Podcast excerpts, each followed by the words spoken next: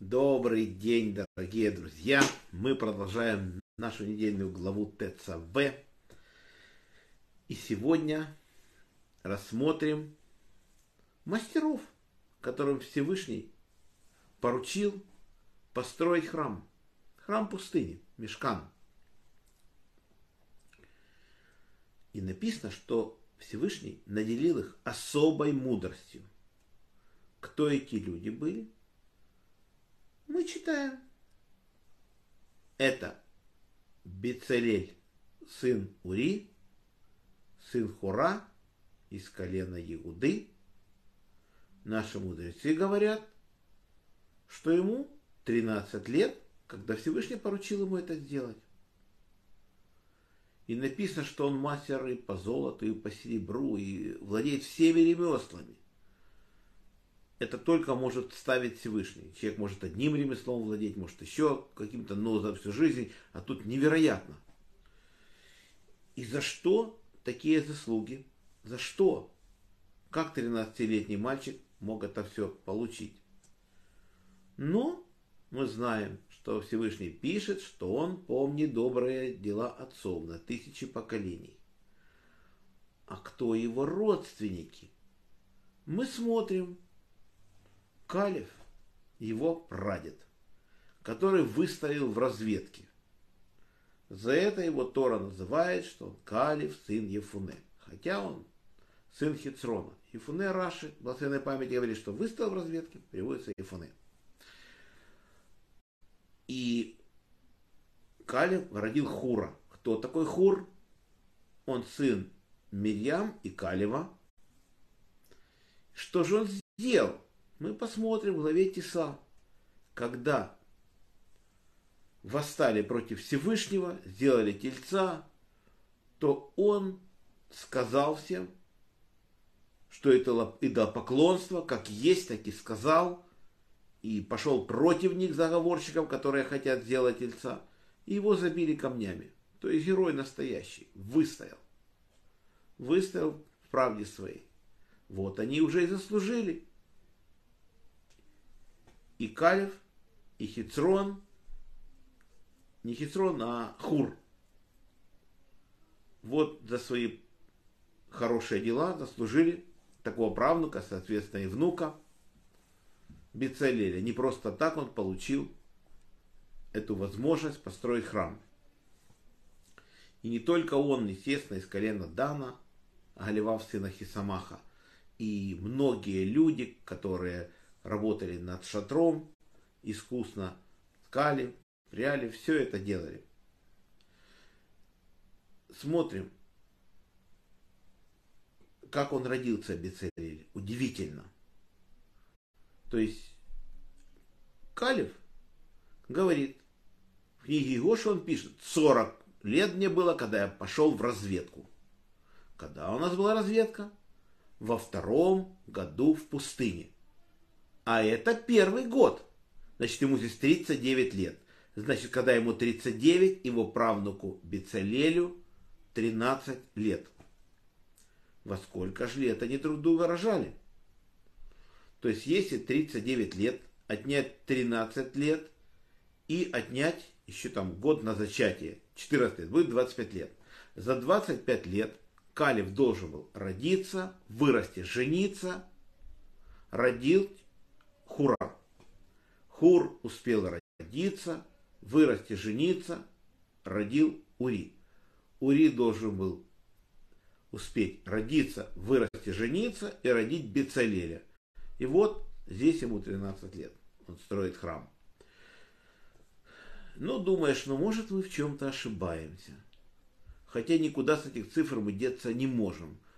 Талмуд вообще пишет, что мальчик может зачать ребенка в 9 лет. А если 25 разделить на 3, даже в 9 мы не впишемся. Тут меньше получается. Но если мы думаем, что может мы все-таки что-то прочитали не так, смотрим дальше. А чей сын Калев? Сын Хицрона. А Хицрон чей сын? Сын Переца. Перец, чей сын Егуды. И хорошо, когда Егуда успел их родить. Значит, когда Иосифа продали в Египет, написано, что Егуда отошел от братьев своих. И взял дочь одного кнанея, имя которого Шоа, и она ему родила трех сыновей, Эра, Анану и Шелу. Они выросли, женил он Эра, он сбрасывает семя на землю, Всевышнему это не понравилось, он умертвил его, потом Анан делает то же самое,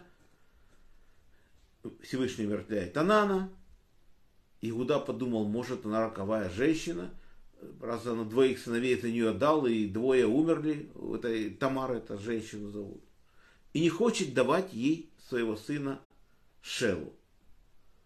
Тамар, недолго думая, дождалась момента, когда Игуда уже утешился, траур у него прошел по жене своей, которая умерла через много дней, и он идет к стригущим своих овец, и она его поймала на дороге Войнаем, поставила шатер,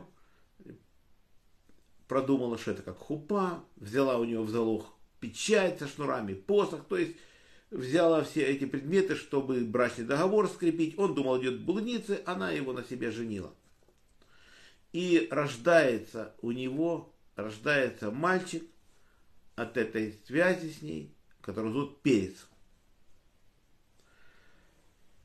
Потом написано, что входит Ягуда со своими внуками, детьми Переца, Хицроном и Хамулем. Хицрон сын Калева, отец Калева, отец Калева. То есть, сколько у него было времени у Игуды, чтобы это все случилось? Всего 22 года. Иосифа продали в 17, 39. Мы приходим в Египет. Иосифу 39 лет. За 22 года Игуда успел жениться, родить трех сыновей. Они выросли, родил одного, умер, второго. Потом сам похоронил жену и берет себе в жены Тамар. Без него его женили. Он рождает Переца, Перец успел родиться, вырасти, жениться и рождает Хицрон, а Хицрон заходит в Египет. То есть тоже вписали в 6, 8 лет, не знаю, тоже чудо такое, что как это может мальчик меньше 9 лет, как пишется в нет. Вот такое чудо. Хицрон, будучи 170 лет, рождает Калева. Вот так. Тут 170 лет, тут они чуть ли в 6 друг друга рождают. То есть эта история повторилась дважды, дважды в одной семье. Понятно, что просто так и Тора, и Танах, где написано дальше продолжение с Бецелелем, четко повторяется. Вот такие чудеса бывают. Это родословие Игуды, вот так. От него и царский род произошел, не только Бецалель. Но это будем рассматривать на других уроках. А на сегодня наш урок заканчивается.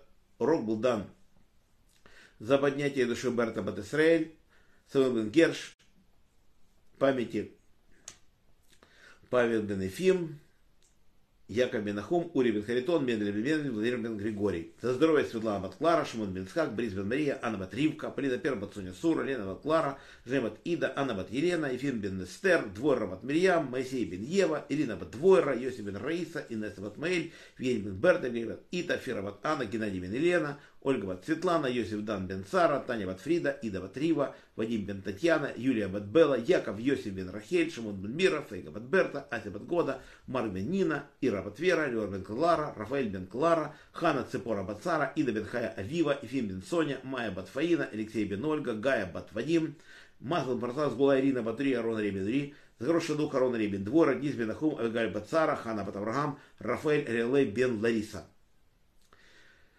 Подрастая брюет Владимир бен Рая, Моша бен Маня, Марина бат Рая, Анна бат Александра, Борис бен Марина, Алексей бен Наталья. Всего хорошего Олегу Марченко. Всем браха, параса, кавана, мазал то, что мы это время не грешили, учили Тору. Всем желаю крепчайшего здоровья. Пусть закончится срочно эта страшная война. И до следующих встреч, которая состоится, Блинедер, завтра в 15 часов. Шалом.